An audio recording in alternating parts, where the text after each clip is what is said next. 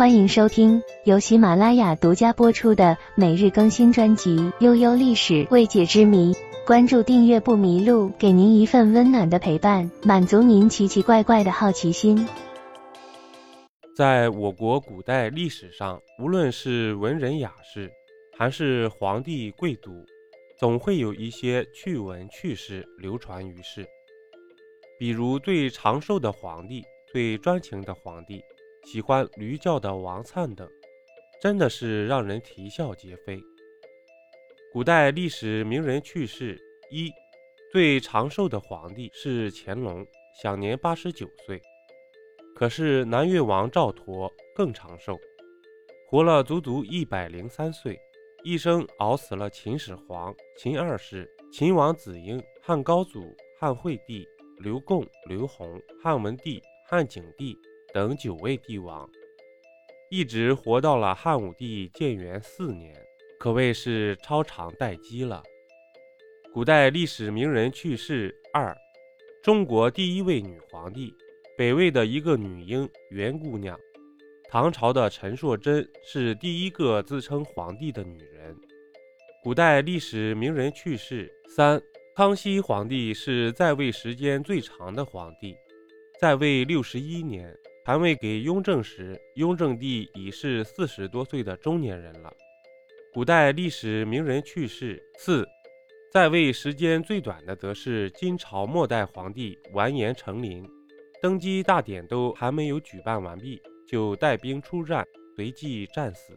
同时，他的年号盛昌也是世界历史上使用时间最短的一个，仅在即位诏书宣布时被人宣读了一下，仅此而已。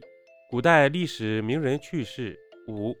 太平天国在天津事变后封了两千七百多个王，很多封号都稀奇古怪，比如爱王、巨王、求王、对王、养王、补王、帝王、听王、干王等等等等。古代历史名人趣事六，王莽做过一件极其无聊又十分荒唐的事，将全国一半以上的地名都改了。并且将反义词玩得炉火纯青，无言改成有言，东昏改成东明，抗父改成顺父，无锡改成有锡，无远改成古晋，曲梁改成直梁，泥阳改成泥阴，于里改成于河等。古代历史名人去世，其最专情的皇帝是明孝宗朱佑樘，一生只娶张皇后一人。再无其他嫔妃。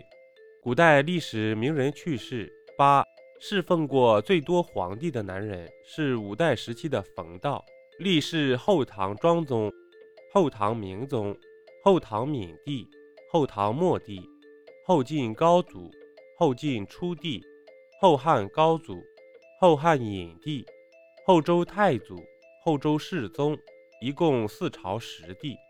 如果加上早年效命的刘守光和称过臣的辽太宗，则是十二帝，堪称古今官场第一不倒翁。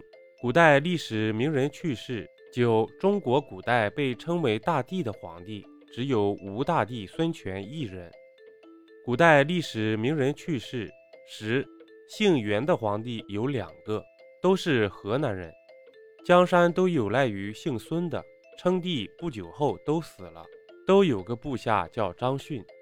古代历史名人去世十一，东魏孝静帝袁善建是一位靠造反登上皇位的皇帝，曾被权臣高澄质问为什么要造反，并被他骂过狗脚阵。古代历史名人去世十二，春秋时代的美女夏姬堪称红颜祸水第一人。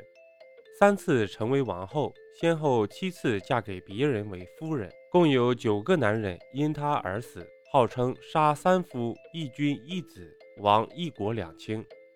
古代历史名人去世十三，曹丕超级喜欢吃葡萄，曾经在诏书里很认真地批示：南方有龙眼荔枝，宁比西国葡萄实蜜乎？而且曹丕对葡萄酒也很有研究。他还得出葡萄酒善醉而易醒的结论。古代历史名人去世十四，建安七子之一的王粲特别喜欢驴叫。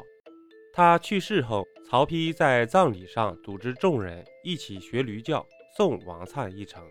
我国古代历史中名人去世实在太多，有些去世让人啼笑皆非。如果您还知道其他有趣的名人名事，请留言评论吧。本集播讲完毕，点个关注，订阅一下哦，下集我们不见不散。